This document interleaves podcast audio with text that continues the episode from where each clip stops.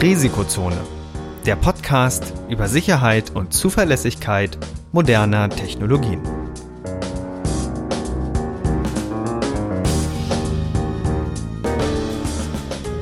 Heute mit Professor Dr. Andreas Noack und Viktor Gaske. Die im Podcast erwähnten Methoden und Werkzeuge für Angriffe dienen ausschließlich dem Bildungszweck zur Verbesserung der IT-Sicherheit. Es wird ausdrücklich angemerkt, dass unter anderem das Ausspähen und Abfangen von Daten sowie die Computersabotage strafbar sind. Unternehmensnennungen dienen, soweit nicht anders angegeben, nur zur Veranschaulichung von Sachverhalten.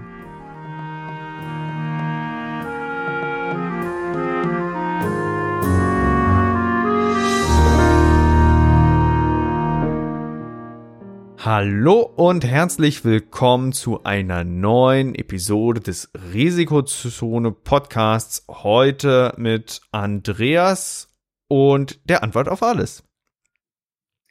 Ja, ich bin mal gespannt, was du jetzt alles von mir erwartest. Aber hey, wir wollen doch heute, heute wollen wir uns über DNS-Sec unterhalten, richtig? Heute wollen wir uns über DNS-Sec unterhalten. Wir wollen uns auch über die Wiederkehr der 90er mit der Antwort, äh, also mit, äh, mit, mit Würmern unterhalten.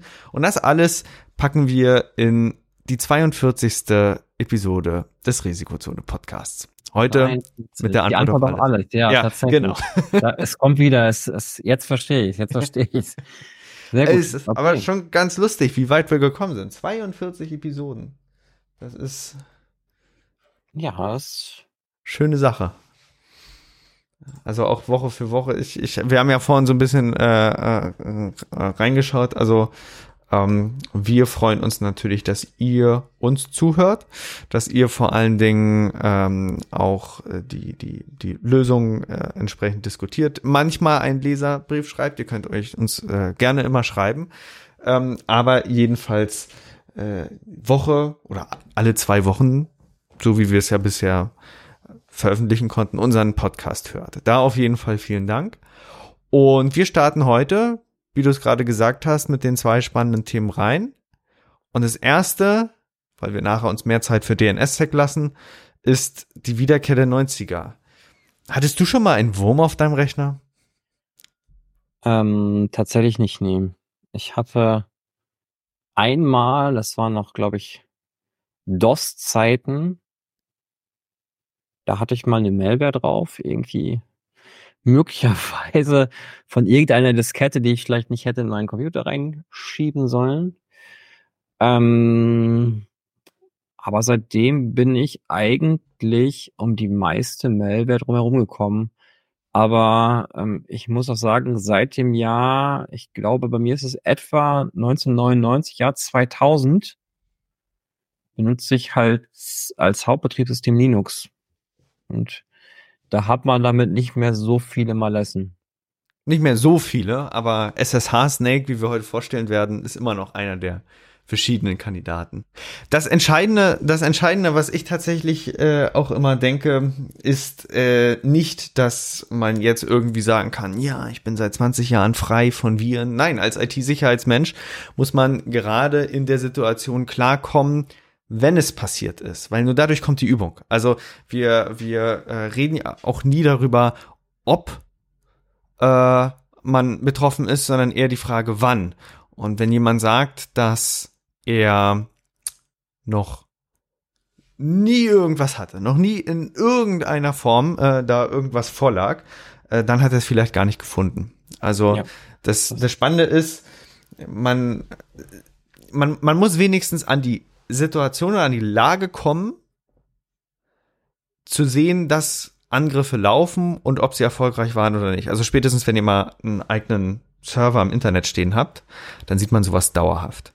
Und wenn man zum Beispiel größere, komplexere Programme laufen hat, sowas wie, ich glaube, GitLab macht ein sehr ordentliches Versionsmanagement, aber es passiert eben auch immer mal was. Ähm, wenn man auch da in die Advisories guckt, da packen sie manchmal in die Advisories auch ran, ich habe das, glaube ich, in einer früheren Episode schon mal erwähnt, äh, ähm, hier so überprüft ihr eure Logfiles. Das muss man, wie gesagt, als IT-Sicherheitsmensch dann irgendwie auch lernen. Und erst dann hat man diese wertvollen Erkenntnisse, die es einem ermöglichen, in dieser Welt da auch zu navigieren und, und äh, seine, seine ähm, Fähigkeiten entsprechend unter Beweis zu stellen. Siehst du doch ähnlich, ne? Das sehe ich absolut ähnlich. Ähm, dass je nachdem, wen du fragst, von, von Leuten, die sich damit täglich auseinandersetzen, also zum Beispiel Penetration-Testern, wirst du auch die Antwort bekommen, dass die meisten Systeme entweder schon gehackt sind oder es noch nicht bemerkt wurde. ja, das ist im Wesentlichen. Das ist eine Sache. Und vor allen Dingen das Thema, wie befreist du jetzt ein System, äh, ist auch ein anspruchsvolles, weil natürlich kann man jetzt sagen, ich tausche alles aus an Hardware. Und es gibt den Punkt, da muss man das dann leider auch tun.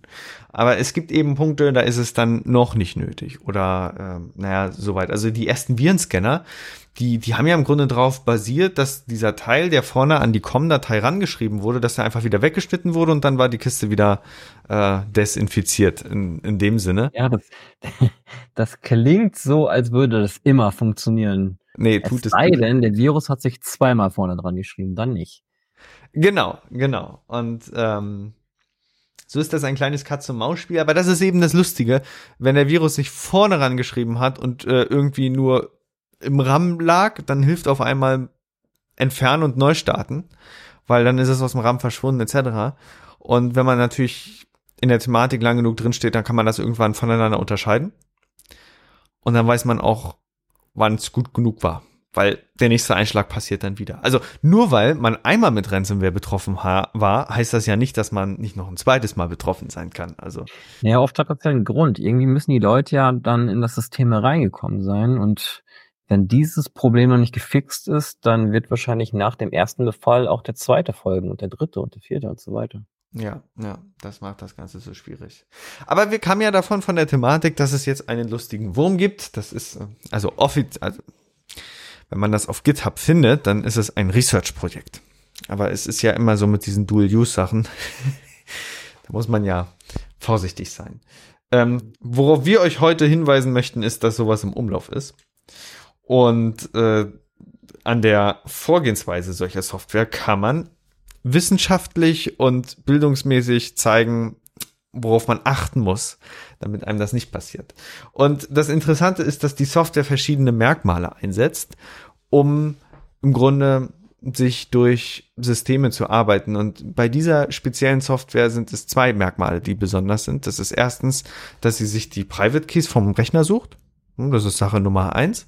Und die zweite Sache, dass es durch die Bash History läuft und zum Beispiel auch ARP-Tabellen einbezieht. Und das du vorhin im Vorgespräch gesagt, das ist ja schon ein bisschen auffällig, ne? Genau, richtig. Ähm, es geht ja hier um, haben wir schon gesagt, wie die Software heißt? Nee, ne? Den Artikel werde ich verlinken, aber weißt du, das immer so exakt zu nennen. ah, okay, okay, okay, I see. Okay, diese ominö ominöse Software liest scheinbar die ARP-Tabellen aus, um dann die Geräte zu befallen, die da gerade aktiv drinstehen. Und da ist mir eingefallen, eigentlich ist es gar nicht so eine gute Idee, weil ähm, wenn ich ein Gerät befalle, was gerade aktiv ist, dann kann das ja möglicherweise auffallen, weil plötzlich dann ein Nutzer irgendwie doppelt angemeldet ist oder irgendwas. Ich würde ja, wenn ich ein Entwickler von so einer Software wäre, warten, bis der Host, den ich da angreifen möchte, nicht mehr aktiv ist. Und das ist natürlich auch, wenn man jetzt auf die von der Angreiferseite wieder auf die ähm, Defender-Seite geht, das ist natürlich auch ein interessantes Merkmal, wie man zum Beispiel sowas entdecken kann. Das heißt, die Problematik, die wir jetzt im konkreten Umstand haben, ist, dass wenn wirklich jemand auf die Idee kommt, seine SSH Private Key Files ungesichert rumliegen zu lassen, ja, wenn, wenn es wer macht, was an sich sowieso nicht empfehlenswert ist. Aber ich weiß, bei ähm, unattended Software, also da, wo Skripte laufen, da muss man dann doch leider sowas machen. Ähm, passiert. Aber äh, wenn man jetzt natürlich seine Systeme überwacht, die Anzahl der eingeloggten User oder mappt das runter, wie oft ist dieser eine User eingeloggt, weil das geht ja mehrfach. Weil jedes Terminal ist ein eigener Login. Ähm, wenn man das so macht, dann hat man natürlich äh, die, die äh, äh Chance in diesem Umstand, ähm, ja, zu sehen, dass vielleicht ein, ein Befall vorhanden ist. Und äh, dieses Signal, zwei, äh, zwei Shells unter dem gleichen Konto sind äh, gleichzeitig geöffnet, ist aber an sich gar nicht so zuverlässig, jetzt, äh, wenn man das auch überwachen möchte, weil es passiert ja mal schnell, dass du eine zweite Shell aufmachst, ne? Das ist auch eine Schwierigkeit. Ach ja. Ist natürlich, also wie gesagt, ich glaube, der groß, das, der, der große Teil von diesen Anwendungen basiert auf dem Umstand, dass die Leute ihre SSH-Key-Files ungesichert rumliegen lassen. Und da gibt es natürlich jetzt viele Möglichkeiten, um dem vorzubeugen. Also als erstes nicht unverschlüsselt rumliegen lassen, wenn es nicht unbedingt sein muss. Oder man kann auch verwenden eine Certificate Authority, auch das geht mit SSH, wo man dann ähm, Keys auch schnell revoken kann, wenn man das jetzt irgendwie zentral verwalten möchte. Man kann auch eine Variante machen, und das ist da, wo es jetzt eigentlich äh, hinläuft, dass man die Keys nur noch on demand erstellen lässt. Also es gibt Software draußen, die ermöglicht ist, wenn du jetzt zum Beispiel SSH aufrufst und äh, dich auf einem Server anmelden willst, dann ähm, bekommst du, ne, dann versuchst dich einzuloggen und dann kommt das System an und klingt sich ein und das System braucht ja ein Zertifikat, um sich dann gegenüber dem SSH-Server zu authentifizieren. Und dieses Zertifikat wird von einem Dienst ausgeliefert, der erstmal zum Beispiel sowas wie zwei Faktor nochmal macht etc. Und wenn das dann erfolgt ist, dann bekommst du dein Zertifikat äh, geliefert und das hat dann irgendwie eine Laufzeit von zehn Minuten oder so. Also solche mhm. Varianten gibt's. Mm, ja, aber das muss man dann auch entsprechend implementieren. Der Punkt ist natürlich. Sagen, da hängt ja dann noch ein bisschen mehr dran, wenn man so ein komplettes Identity Management noch dahinter hat irgendwie. Genau, aber es lohnt sich. Also es, also es gibt es auf jeden Fall erstmal. Das ist die positive Sache. Das heißt, nicht alles läuft über diese ganzen Public-Private Key-Paare, mit, ähm, äh, die man dann in, in, in Authorized, Ho äh, Authorized äh, Keys einträgt, etc. Das gibt auch eben die CA-Möglichkeit. Ähm, man kann das Ganze so durchautomatisieren, dass Kurzzeitzertifikate ausgeliefert werden und so könnte man der Sache so ein bisschen vorbeugen. Wo es aber im Grunde hinläuft, da stammt diese Software ursprünglich auch her. Ähm, und das erklärt auch so ein bisschen das wurmartige Verhalten. Wenn du jetzt der legitime Nutzer deiner Infrastruktur bist, aber deine Infrastruktur nicht unter Kontrolle hast, dann kannst du natürlich auch solche Software zu ver verwenden, um rauszubekommen, was ist denn überhaupt in meinem Netzwerk? Also das, das ist schlimm, dass man sowas machen muss, aber ich glaube, beim einen oder anderen Zweck lohnt sich das. Mhm. Richtig. Okay. Ja, damit haben wir das Thema auch abgefrühstückt. Also passt auf jeden Fall auf eure Files auf. Die Software kann das automatisch finden und ähm, äh, hat jetzt eben erstmals die Möglichkeit auch, äh, wie gesagt, diese Keys mit den möglichen Orten, mit den Einsatzorten zu, zu auszuliefern. Und es gibt natürlich stetige Verbesserungen und wenn man sich da so ein bisschen verteidigen möchte, muss man auch äh, schauen, was da draußen unterwegs ist. Und das ist nur der öffentliche Teil. Der nicht öffentliche Teil, den man äh, bei anderen Quellen finden würde, der ist da natürlich wesentlich ausgeklügelter. So, das zweite Thema, was wir uns heute eigentlich richtig vorgenommen haben, ist so ein bisschen DNS-Sec und Keytrap. Äh, wo fangen wir denn da an? Wenn jemand auf risikozone.de geht, was passiert dann? Also warum kommt er überhaupt auf unsere, unsere Webseite? Also ich, ähm, ich müsste jetzt lügen. Äh, ich ich habe keine Ahnung. Ha hast du einen DNS-Sec-Support? Habe ich nicht. Nein, Nein habe ich nicht. Habe ich nicht. Okay. Aber wir reden erstmal vom normalen DNS. Also ah, okay, da Thema, du. Thema iterativ, rekursiv, was ist ein Resolver? Äh, also ich bin Nutzer an meinem ganz normalen DSL-Home-Anschluss Geh auf www.risikozone.de. Genau. Wie komme ich auf die Seite? Also wie? So, okay. Dein, der Browser möchte gerne auf die Webseite www.risikozone.de surfen. Und als allererstes hat er eigentlich nur den Namen, also www.risikozone.de. Und irgendwie muss er jetzt aus dem Namen eine IP-Adresse machen, damit er die richtige, damit er das richtige IP-Paket an den Webserver schicken kann, damit er von dem hoffentlich eine Antwort erhält. So, ähm, jetzt geht's los. Ähm, Und wir rollen die Domäne jetzt von hinten auf. Das heißt, wir fangen bei .de an. Und es gibt jetzt eine globale Re Registry von DNS-Einträgen, also von Namenseinträgen. Und da gibt's erstmal einige Root-Server. Das sind die Server, die alle Top-Level-Domänen verwalten.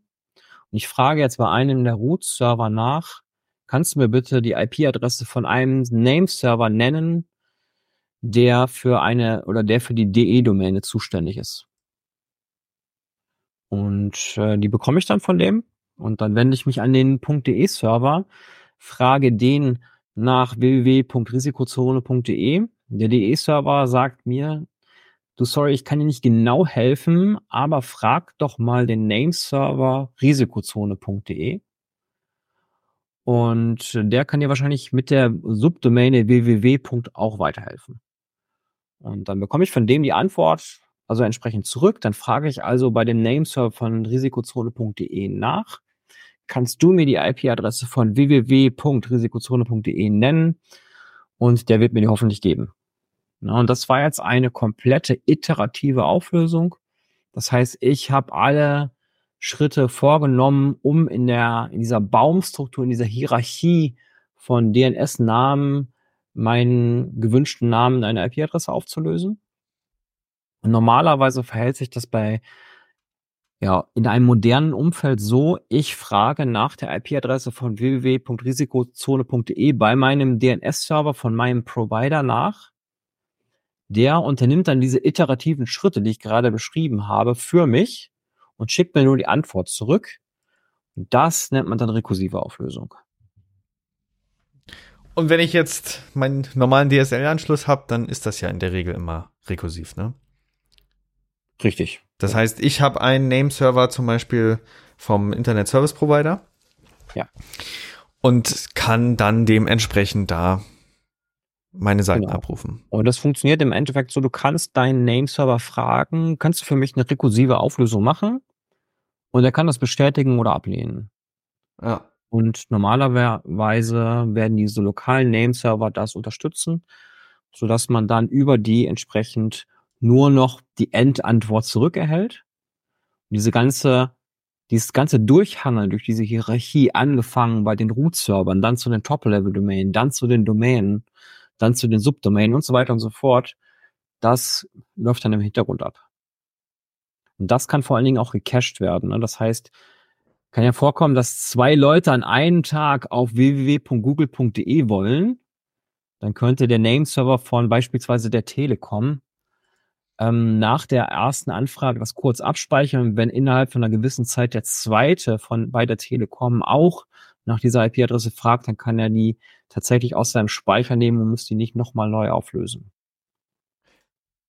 Das ist eigentlich eines auch der wichtigsten Verfahren, äh, warum wir auch so Time to Live und so diese diese mhm. ähm, äh, Laufzeitwerte haben und warum auch diese dieser unsägliche Hinweis immer kommt: Änderungen an ihren DNS-Einträgen können bis zu etwa 24 Stunden dauern, bis sie wirksam werden.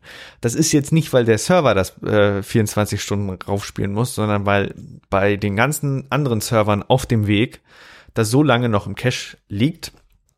Ähm, dass man das äh, so machen muss. Aber wenn, wenn man insbesondere professionellere Netze macht, dann kann man ja auch die TTL managen. Und wenn dann irgendwann ein Umzug ansteht, dann macht man einen Tag vorher die TTL auf einen kleinen Wert, kann dann umziehen und kann, wenn alles funktioniert hat, die TTL dann wieder hochsetzen, sodass also für den Moment des, des Wechsels dann äh, nur äh, ganz geringe Cache-Zeiten drin sind, dass man also nicht bei so einem Problem landet, dass auf einmal die Hälfte der Internetnutzer, weil es irgendwo gecached ist, dann noch auf der falschen Seite landen. Äh, muss man, wie gesagt, auch betrachten. Aber der spannende Teil äh, ist jetzt auf jeden Fall, dass es, dass man entweder selber diese Nameserver wie so ein Telefonbuch absuchen kann oder man lässt sich das quasi machen durch einen Resolver. Beziehungsweise den Resolver braucht man in der Regel ja immer. Äh, nur ist die Frage, ob der Resolver einen anderen Resolver fragt, der das für einen übernimmt, oder ob der Resolver das ähm, im iterativen Verfahren komplett selber übernimmt. So, jetzt ist das Ganze aber auf dem kompletten Weg unverschlüsselt und nicht authentifiziert. Und eines von den Problemen, nämlich die Authentifizierung. Die wurde irgendwie angegangen und der wollte man sich stellen, weil das ist natürlich nachteilhaft, ne? Genau. Also mittlerweile kann man zwar DNS auch mit einer Transportverschlüsselung versehen, also DNS over TLS oder DNS over HTTPS sind so die Möglichkeiten, also DOT, DOH. Aber wir haben immer noch das Problem, dass die Einträge, die ich von so einem DNS-Server abrufe, das sind ja sogenannte Resource Records, die sind an sich nicht ähm, geschützt. Ja, und ich möchte zum Beispiel, dass mir der Besitzer einer Zone irgendwie versichert, du pass mal auf, wenn ich dir den Eintrag für die IP-Adresse gebe, dann gehört das doch wirklich zu meiner Zone oder das gehört auch wirklich zu dem Server, den ich hier da beschreiben möchte. Das heißt, wir hätten sehr gerne, dass so ein Resource Record von dem Besitzer der Zone unterschrieben wird. Heißt also, wenn der Nameserver der Risikozone mir jetzt die IP-Adresse von www.risikozone.de gibt, dann kann er gleichzeitig eine digitale Signatur darüber packen und unterschreiben, dass diese, dass diese Information, also die IP-Adresse auch tatsächlich zu oder zu der Verwaltung der Risikozone.de gehört. Ja, so dass ich mir dann sicher sein kann, das hat keiner gefälscht, weil ich ja der Risikozone.de vertraue. Jetzt kommt die Frage, tue ich das eigentlich? Vertraue ich eigentlich der Risikozone.de? Und da wird das Spiel natürlich wieder ein bisschen komplizierter. Und das funktioniert im Wesentlichen so. Ich vertraue den Root-Servern, die ja auch schon mit DNS-Tag arbeiten können. Und zwar deshalb, weil die Public Keys von den DNS, von den Root-DNS-Servern bei mir im System, im Browser, im Resolver hinterlegt sind. Ja, die kommen mit der Software mit. Wenn der Root-Server jetzt gesagt hat, du, ähm, ich gebe dir jetzt mal den Eintrag für den DE-Server, dann ähm, leitet der mich ja weiter an den DE-Server und gleichzeitig bestätigt mir der Root-Server, dass der DE-Server auch der DE-Server ist. Das wird also auch dort unterschrieben. Und der DE-Server, der wird da gefragt nach risikozone.de. Auch der wird mir jetzt ähm, unterschreiben, mehr oder weniger, dass äh, risikozone.de ein oder nee, oder wird sich auf den Key von risikozone.de festlegen, so dass ich nachher feststellen kann, dass ich auch tatsächlich auf dem richtigen risikozone.de Server bin. Ja, das heißt, es ist so eine Vertrauenskette angefangen bei den Root-Servern, die man immer weiter überprüfen kann, Schritt für Schritt, bis ich letztendlich den letzten Informationen vertrauen kann, die mir zur Verfügung gestellt werden. Also der IP-Adresse. Genau schließlich haben möchte, beispielsweise. Das Lustige ist, da gibt es tatsächlich sogar einen Beitrag bei so einer populärwissenschaftlichen Wissenschaftssendung. Galileo, die haben nämlich mal die DNS-Sec-Root-Zeremonie äh, so, so ein bisschen mal begleitet. Ich weiß nicht, ob ich einen Link finde. Wenn, dann packe ich ihn da äh, in die Shownotes mhm. rein. Die haben sich, äh, also ist natürlich klar, diese, dieser Hauptschlüssel, der muss ganz sicher erstellt werden und deswegen gibt's ja hohe Anforderungen mit so HSM und, und wo das gelagert werden muss, etc. Mhm. Und ähm, weil, weil man ja einen zentralen Vertrauensanker hat. Ohne zentralen Vertrauensanker geht das in der Regel nicht. Vor allen Dingen, wenn man nicht das Gegenüber vorab kennt. Das heißt, ihr wollt ja auch mal auf Risikozone gehen, ohne uns persönlich mal schon vorher getroffen zu haben. Und dafür muss man dann eben irgendeinem Stellvertreter oder einem äh, Delegierten vertrauen. Und das machen immer diese Zonen. Mhm. Und naja, das, das ist nochmal eine Thematik für sich selber. Also wir können uns das ja auch nochmal angucken mit Dane und TLSA-Records und dass man im Grunde die ganze Vertrauensbasis von den Zertifikaten weg umstellen kann, weil jede Zertifikatsstelle zwingt dich ja eigentlich noch einen Vertrauensanker drin zu haben und statt 300 Vertrauensanker hat man dann nur noch einen und kann vor allen Dingen die Sicherheit auch zonenweise delegieren. Das ist alles schön. Aber ähm, wir möchten heute auf eine Sache uns fokussieren, nämlich dass es Einträge für Keys und Einträge für Signaturen gibt und dass die vor allen Dingen auch mehrfach vorkommen können. Ähm, ja, genau. hatten wir schon erwähnt, KSK, ZSK? Richtig. Ähm, wenn ich so eine Zone habe, also eine Zone sind zum Beispiel alle Informationen, die von dem Nameserver von risikozone.de verwaltet werden. Dazu gehören also www. Files. Ja, ja. Ne? Mhm. Ich weiß nicht, was, was da noch alles drin ist. Wahrscheinlich sind es gar nicht so viele Sachen. Also die beiden wahrscheinlich, ne? Ja, ja.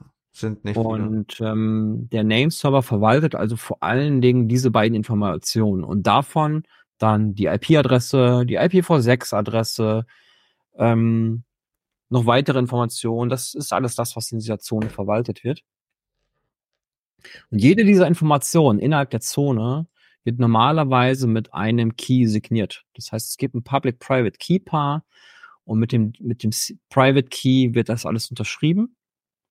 Und jetzt ist das ja so, ähm, dass ab und zu sollte man so einen Schlüssel durchrotieren. Ja, also einen Schlüssel erneuern.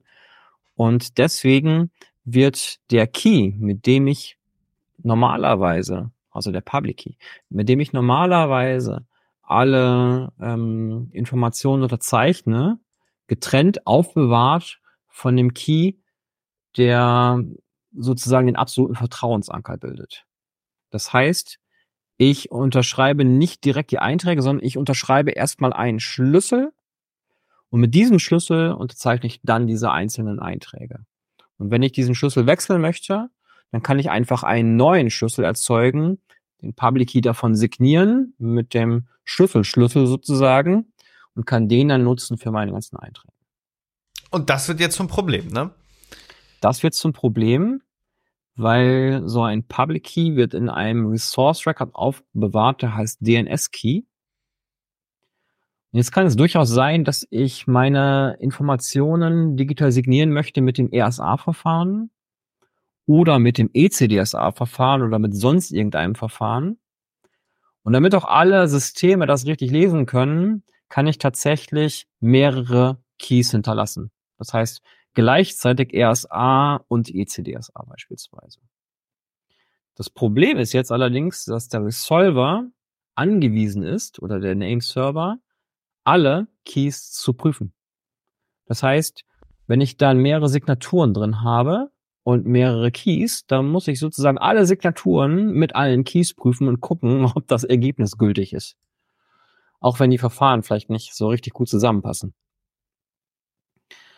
Und wenn ich eine ganz, ganz fiese Konstruktion mache, und zwar mit wahnsinnig vielen unterschiedlichen Keys, was normalerweise nicht auftreten würde, aber das kann ich mir einfach mal erzeugen, mit wahnsinnig vielen unterschiedlichen Keys und wahnsinnig vielen Signaturen, dann muss infolgedessen der Name-Server jeden einzelnen Key mit jeder einzelnen Signatur gegenchecken. Und das ist eine Verifikationsoperation, die ist wahnsinnig teuer rechnerisch. Jetzt haben ein paar Forscher herausgefunden, wenn ich da so ein, so ein Extreme Case mache, also wahnsinnig viele Signaturen und wahnsinnig viele Keys, dann kriege ich so einen Name-Server ganz ordentlich in die Überlast rein. Und zwar mit einer Nachricht irgendwie für, ich glaube, einige Stunden waren das, ne? Genau, bis zu 16 Stunden. Genau. Genau. Und das geht ja insgesamt auch auf eine Grundregel aus der Netzwerktechnik zurück von John Postel nämlich das sogenannte Postels Law. Be liberal in what you accept and conservative in what you send. Das heißt, sei liberal, sag, sei nachgiebig in dem, was du akzeptierst als Eingabe und strikt in dem, was du sendest. Und das bedeutet im Grunde, Softwaresysteme sollten sich selber an die Regeln halten, aber sie sollten immer im Hinterkopf halten, dass der Partner, mit dem du kommunizierst, vielleicht sich nicht an die Regeln hält.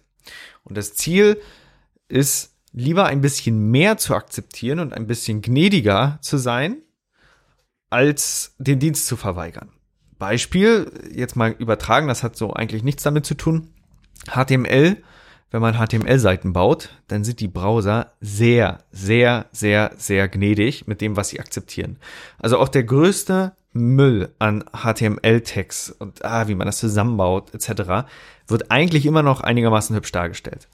Und wäre das nicht so, dann würden die Browser beim ersten kleinen Syntaxfehler sofort abbrechen und verweigern und sagen, ja, Seite kann nicht dargestellt werden, ist nicht, ist nicht sicher. So, und beim Aufbau des Internets war das eigentlich eine total schöne Sache, dass man Systeme hat, die die, ähm, die, die nachgiebig sind in dem, was sie akzeptieren, dass auch mal etwas Falsches geschickt werden kann, dass die Systeme einfach resilient sind. Ähm. So, aber von einem Sicherheitskontext ist das blöd. Und über die Jahre entwickelt sich jetzt eigentlich immer weiter, dass der Sicherheitskontext in den Vordergrund sich stellt, weil genau sowas jetzt da möglich ist. Und ähm, nochmal, um den Aufbau so ein bisschen zu erläutern, ich muss da, ich musste da heute auch mehrfach durchs äh, durch die durch die Arbeit äh, schauen, weil weil ähm, man da erstmal sehen muss, wo überhaupt der Attacker ist. Also der Attacker nimmt ja eigentlich zwei Rollen ein. Er erstellt sich zum Beispiel eine Domain irgendwo. So, sagen wir mal risikozone.de, wenn es jetzt böse wäre. Da packt er die ganzen Records rein, kann aber also die Zone selber kontrollieren und schickt dann einfach nur dem zu attackierenden Resolver ein Paket, wo seine eigene Zone aufgelöst werden soll. Und dann geht der natürlich automatisch für einen dann dadurch, findet dann die Daten, die vom Attacker in der frei wählbaren Zone drin sind und kann da dann entsprechend äh, ja äh, in diese in diesen Denial of Service geraten. Mhm.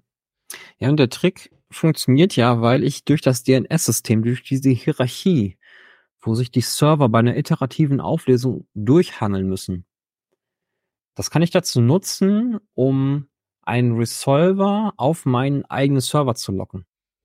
Denn du bist ja verantwortlich für den Nameserver von risikozone.de. Du kannst dir irgendwo diesen Server hinstellen, der dafür verantwortlich ist.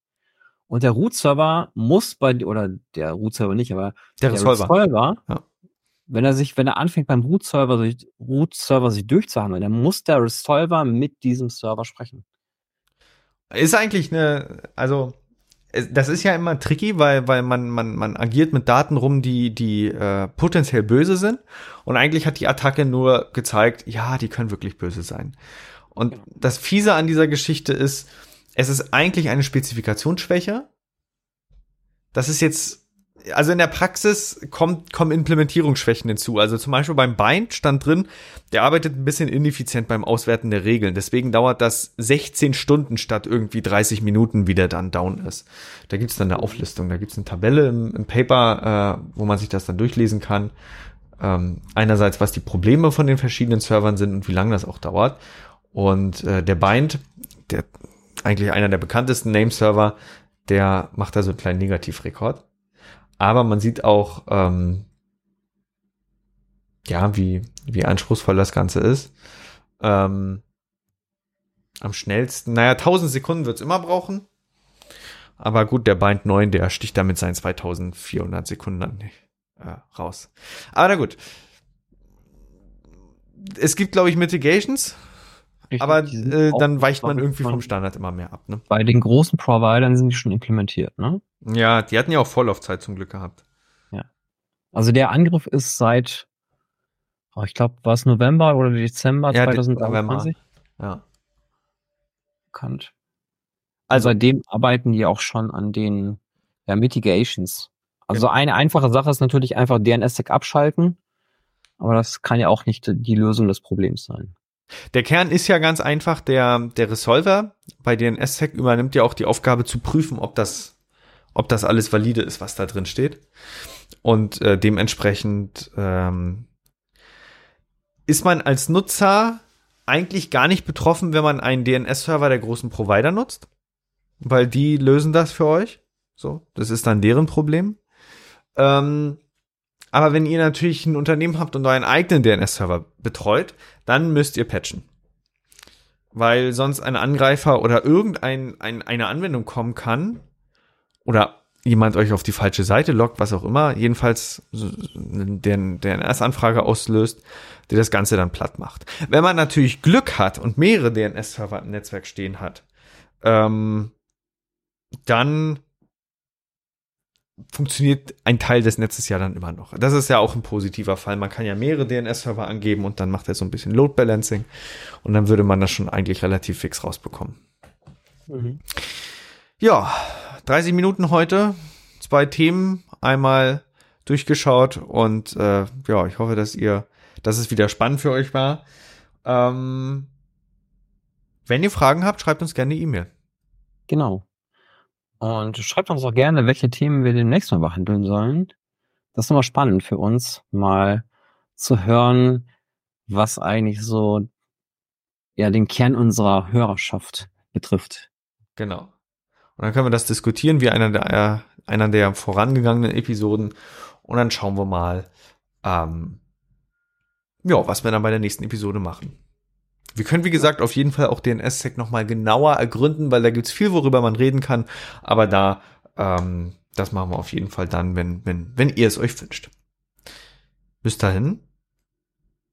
Habt eine schöne Ja, Zeit Gut. und wir hören uns dann. Ja, haut rein. Ciao. Tschüss. Wir freuen uns, euch diesen Podcast heute präsentiert zu haben und sind natürlich gespannt auf euer Feedback, eure Fragen und eure Anregungen. Wenn ihr darüber hinaus Wünsche habt, welche Themen wir in den nächsten Folgen behandeln sollen, könnt ihr uns gerne eine E-Mail schicken an info@risikozone.de. Dieser Podcast ist jung, deswegen freuen wir uns umso mehr, wenn ihr uns unterstützt, indem ihr den Podcast auf Spotify, Apple Podcasts, Google Podcasts, YouTube oder der Plattform oder dem Podcatcher eurer Wahl abonniert und uns auf Twitter at Risikozone folgt. Kommentiert, bewertet, sprecht über uns und erzählt es eurer Familie und euren Freunden. Für die Musik bedanken wir uns bei Jason Shaw von audionautics.com. Freut euch auch nächstes Mal wieder auf spannende Themen und interessante Einblicke. Weitere Informationen zum Podcast, den Episoden sowie den Show Notes könnt ihr jederzeit unter risikozone.de abrufen. Bis dahin wünschen wir euch eine wunderschöne und erfolgreiche Zeit. Auf Wiederhören.